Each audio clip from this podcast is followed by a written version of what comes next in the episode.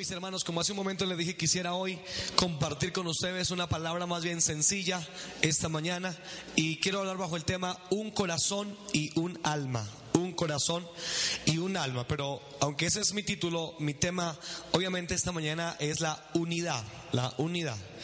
Eh, la unidad es una doctrina fundamental eh, en la escritura. De hecho, la carta de los Efesios dice que el propósito final de la iglesia es llegar a ser uno y a ser como, como Cristo es, a la estatura y a la plenitud de Cristo. Y es una doctrina fundamentalísima en la escritura, la unidad. Recordemos que la unidad eh, es lo que contribuye a las grandes conquistas, pero la eh, ausencia de la unidad hace que eh, las grandes empresas eh, queden destruidas. De manera que la unidad es importantísima. La, la, palabra unidad quiere decir propiedad de todo ser en virtud del cual no puede dividirse sin que su esencia se destruye o se altere. Y es sinónimo de conformidad, de aveniencia, de armonía, de acuerdo, de arreglo, de concierto, de afinidad, de compromiso, de pacto, de, de coordinación, de unanimidad, etcétera. Y lo repito, es un tema muy tratado en la Biblia. Desde el primer libro eh, de la escritura, el libro del Génesis, se nos dice de hecho que a través de la unidad se han gerenciado y han tenido victoria grandes empresas. Lamentablemente, si quiere acompañarme un momentico allí, el libro de Génesis capítulo 6 y el versículo 11, un texto que en varias ocasiones hemos usado. Perdón, 11.6, no 6.11, sino 11.6. Génesis capítulo 11, versículo 6 dice la escritura, y dijo Jehová, he aquí el pueblo es uno, y todos estos tienen un solo lenguaje, y han comenzado la obra, y nada les hará desistir ahora de lo que han pensado hacer. Así que aquí tenemos eh, una gran empresa que empieza a surgir, eh, eh, a pesar de que su propósito era inadecuado, porque era la torre de Babel, no obstante, ellos entienden que la unidad era la mejor manera y el mejor camino de construir una gran cosa, una gran empresa, y lo lograron.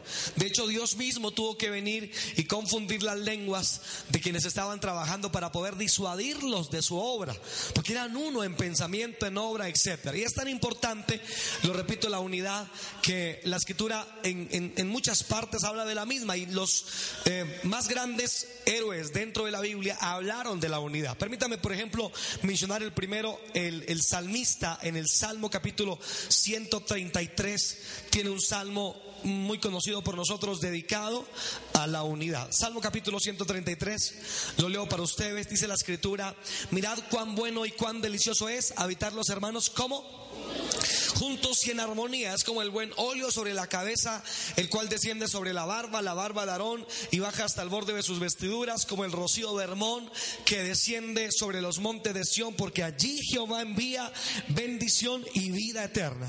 De manera que el salmista hace todo un salmo en honor a la unidad. No solamente el salmista, Jesús ora cuando está en tierra en su ministerio por la unidad. Si me acompaña, por favor, al Evangelio de Juan, capítulo 17, a la oración sacerdotal, como comúnmente la conocemos, la oración de Jesús, capítulo 17 de Juan, dentro de esta oración el Señor contempla la importancia de la unidad y la pide al Padre. El capítulo 17 de Juan, el versículo 10, el Señor dice así, y todo lo mío es tuyo y lo tuyo mío, y he sido glorificado en ellos. Ahora salte por favor al versículo número 20, Juan 17, 20, si no lo he encontrado tranquilo, lo leo para ustedes. Dice, más no ruego solamente por esto, sino también por los que han de creer en mí, por la palabra de ellos, para que todos sean uno, como tú, oh Padre, en mí y yo en ti, que también ellos sean uno en nosotros. Y la razón de que seamos uno en Cristo es para que el mundo crea que Cristo fue enviado por Dios. La gloria que me diste yo les he dado para que sean uno, así como nosotros somos uno, yo en ellos y tú en mí, para que sean perfectos en unidad, para que el mundo conozca que tú, otra vez lo repite, me enviaste y que los has amado a ellos como también a mí me has amado. De manera que el salmista tiene un salmo hermoso, el 133, eh, en razón de la unidad. Jesús, en una gran parte de su oración, pide por la unidad de los que habían de creer de de iglesia, de su pueblo. Pero no solamente esto, la iglesia primitiva, como hace un momento lo, lo leímos, vivió en unidad. Lea conmigo, por favor, el libro de Hechos de los Apóstoles, el capítulo 2, el versículo 1, lo leo para ustedes, Hechos de los Apóstoles, capítulo 2, versículo 1, dice, cuando llegó el día de Pentecostés, estaban todos unánimes, pero juntos, ¿verdad? Y juntos, pero unánimes. De manera que eh, eh, no solamente estaban reunidos, sino que estaban unánimes, es decir, en un mismo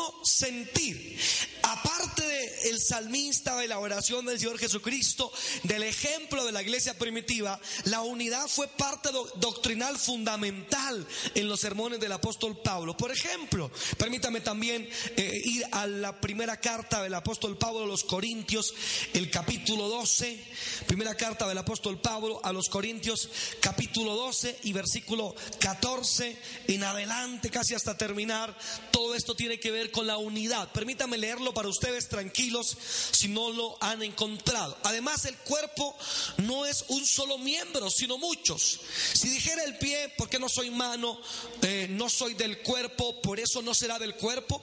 Y si dijera la oreja, porque no soy ojo, no soy del cuerpo, por eso no será del cuerpo. Si todo el cuerpo fuese ojo, ¿dónde estaría el oído? Y si todo fuese oído, ¿dónde estará el olfato?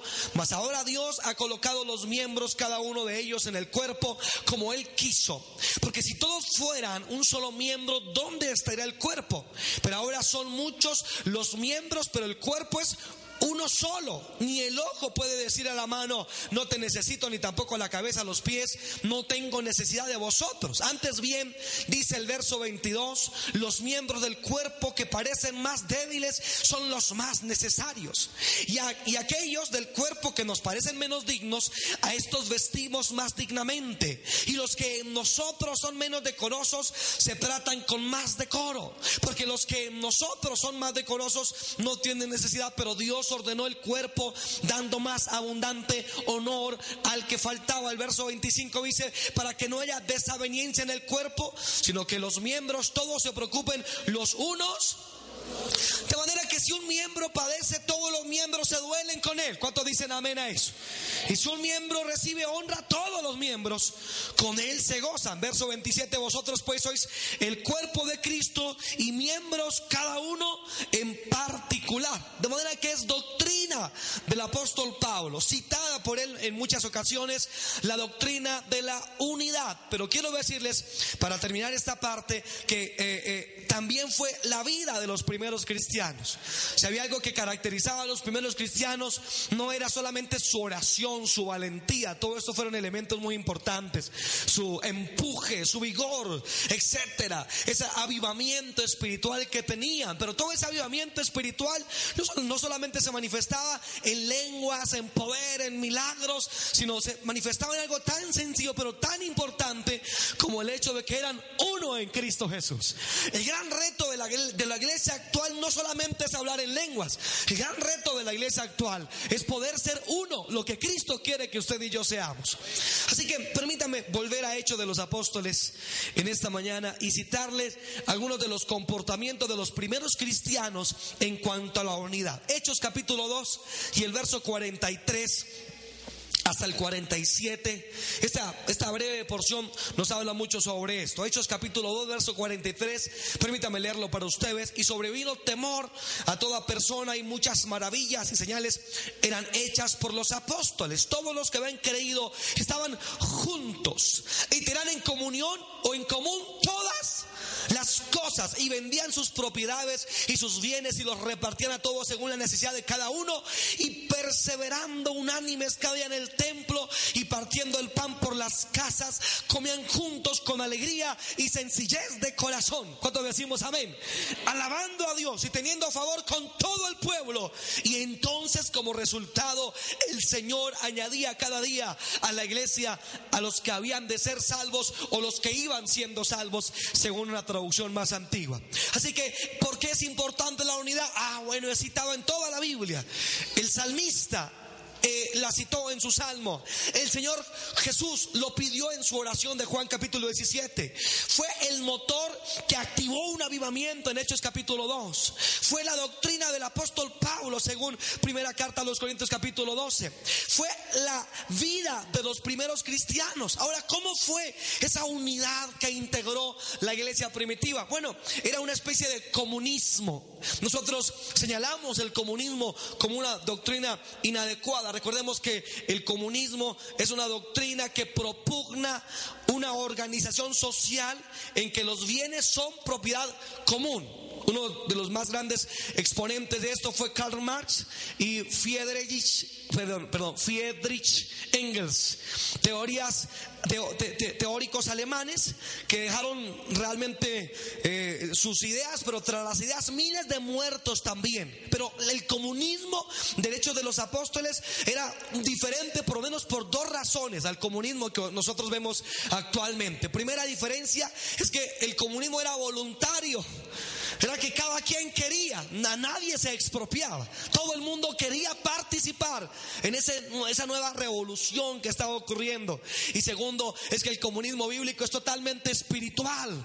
Era un avivamiento espiritual, no un avivamiento de la economía, sino un avivamiento en que la iglesia dejó de pensar en sí misma y empezó a pensar en otras personas. Y entonces allí hubo una cosa increíble y tenía tres grandes características el comunismo de la iglesia primitiva.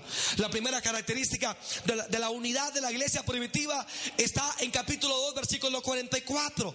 Todos los que habían creído estaban juntos y tenían en común todas las cosas. Lo primero es que todos estaban juntos. Y eso es importante. Todos estaban juntos. El libro de Amós, capítulo 3, versículo 3, dice que no pueden andar dos juntos si no están de acuerdo. De manera que el hecho de que estaban juntos implica la idea a que estaban de acuerdo. Hay unanimidad. Una de nuestras grandes preocupaciones no solamente es en crecer, sino a permanecer en unidad. ¿Cuántos lo creen conmigo, verdad? Permanecer en unidad.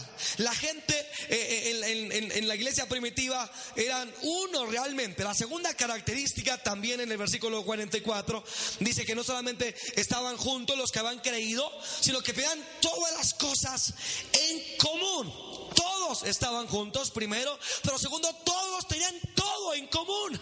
Esa palabra común es la palabra griega koinonía, que quiere decir compartir en unidad, una estrecha asociación, una estrecha participación, una hermandad, un compañerismo fuerte y fructífero. Pero teológicamente esta unidad nos habla de una unidad producida por el Espíritu Santo, porque es imposible, mis hermanos, que, que nosotros tengamos unidad, la que Dios dice, si no está el Espíritu Santo trabajando en nosotros. Mire, hay grandes organizaciones que ah, eh, eh, se, han destruido por falta de unidad, porque no la produce el Espíritu Santo, por, por más fuerte que parezca. Tenemos en Colombia varios grupos al margen de la ley y tienden a acabarse. Y quiero contarle que siempre se acabarán. Porque de alguna manera es una unidad producida por ideologías, por doctrinas que en algún momento se acabarán. Pero la unidad que tiene la iglesia no es una unidad solamente doctrinal, sino es una unidad espiritual. Es decir, no solamente nos une los argumentos teológicos o doctrinales, sino que nos une el Espíritu Santo que está en usted y que está en mí. No sé si usted ha sentido eso, ¿verdad? Si usted puede hablar con otro cristiano, no lo conoce, no sabe de dónde es, no sabe en qué iglesia se congrega. No obstante, cuando usted habla con él, em, percibe que el Espíritu Santo está en esa persona. De manera que la unidad de la iglesia es más que la unidad de la iglesia, la unidad del Espíritu mismo obrando en la iglesia del Señor. Pues qué alegría tan impresionante. La unidad de la iglesia es en un sentido la unidad misma del Espíritu Santo. Somos uno porque Dios, el Padre, el Espíritu y el Hijo son uno también. Así que es importantísimo, todos estaban juntos, pero segundo, todos tenían todo en común.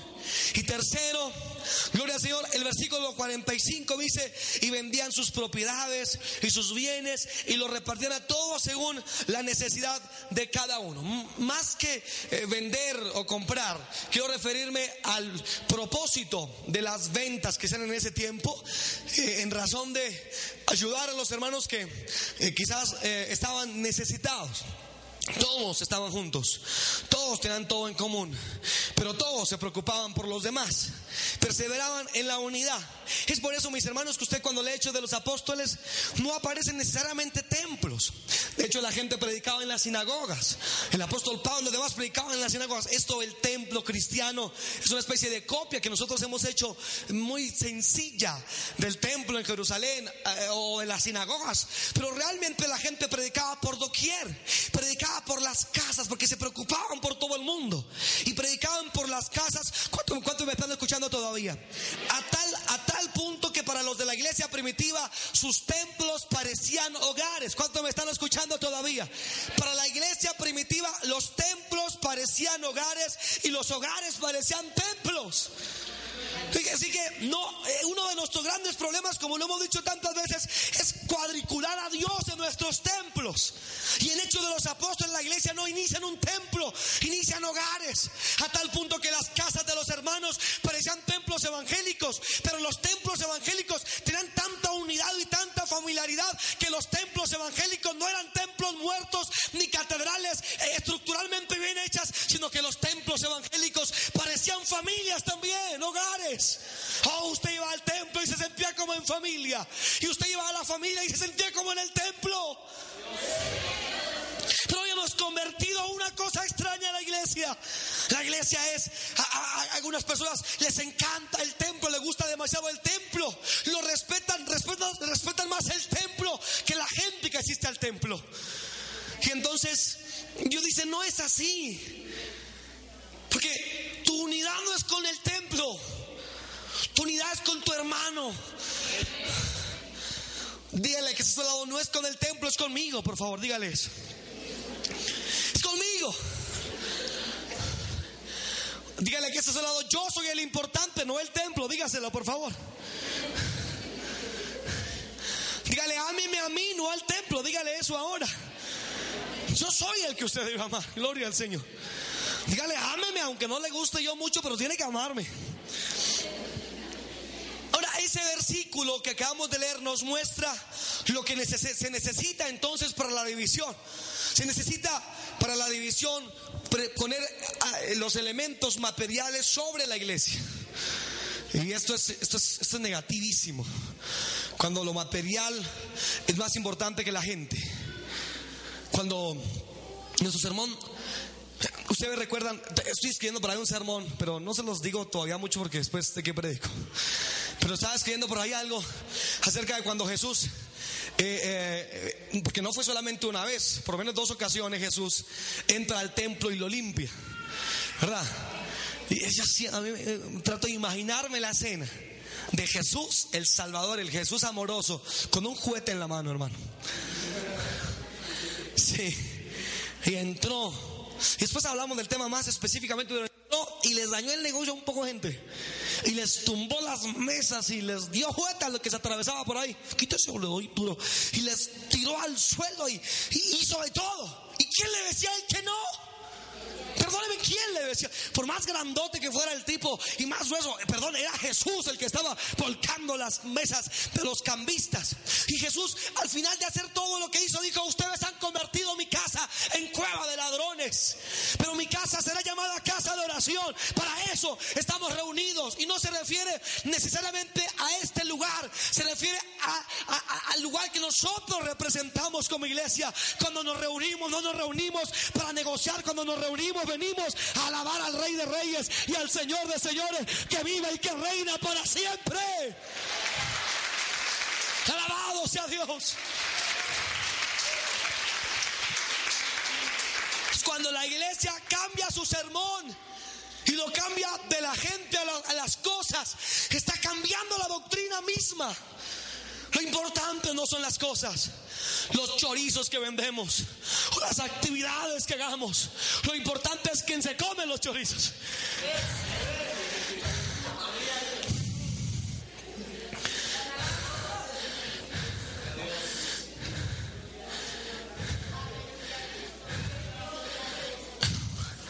¿Cuántos comen chorizo? Esto es importante. ¿Cuántos no comen chorizo? También es importante.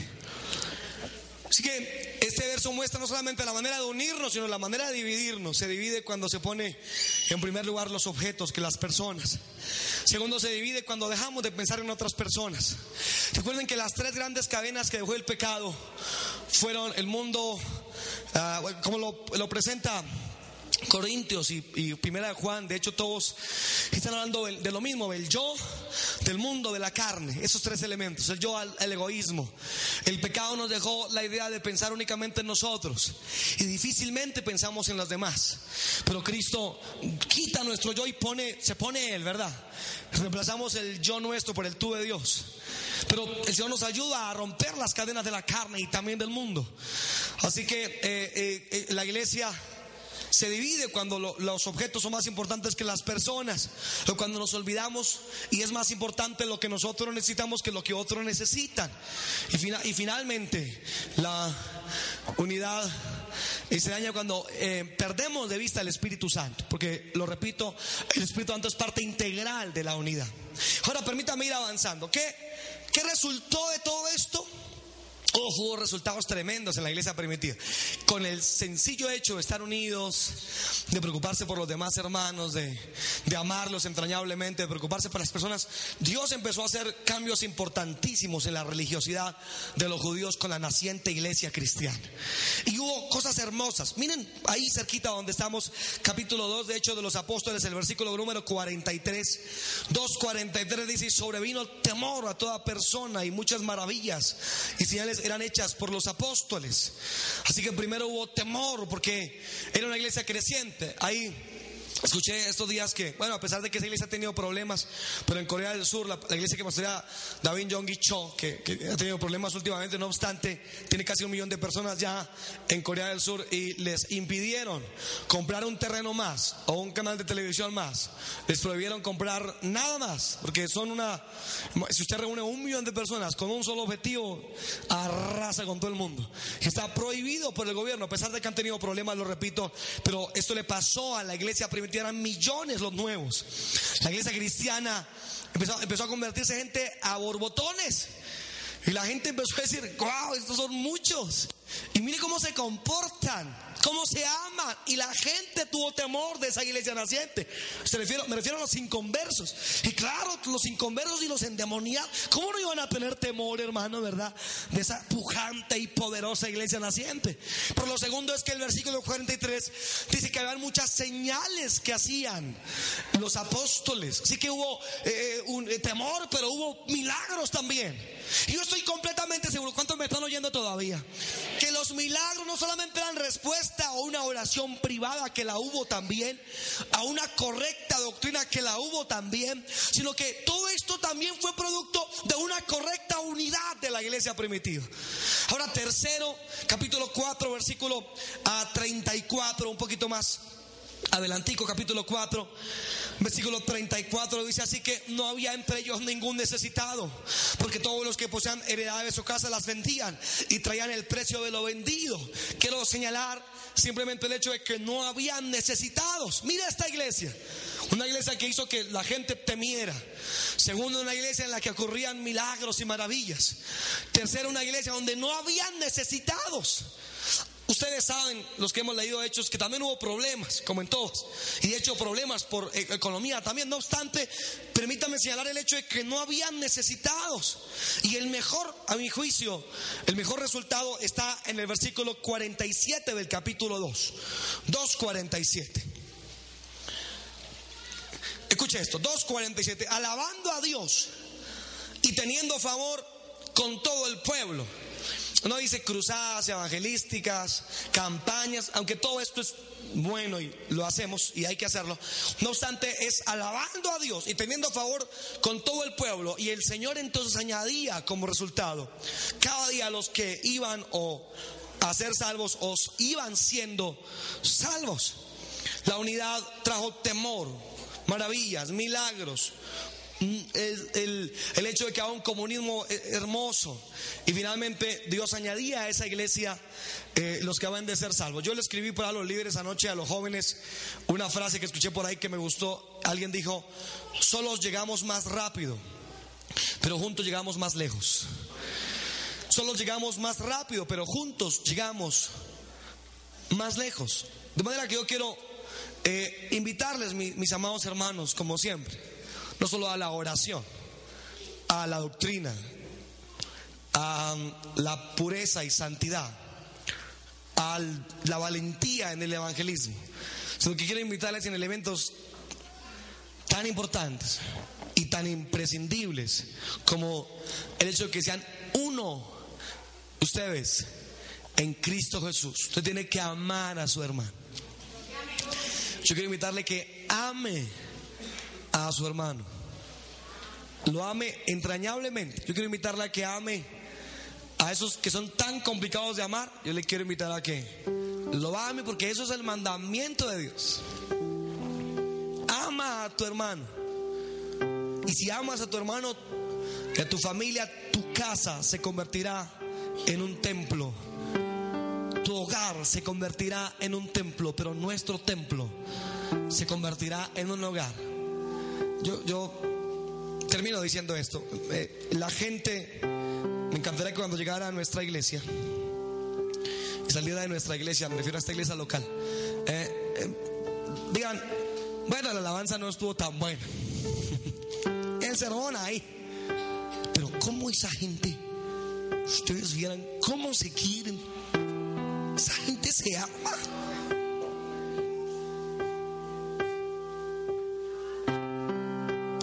Se ama de verdad. Se preocupan por lo demás de manera increíble. Todos son como una gran familia.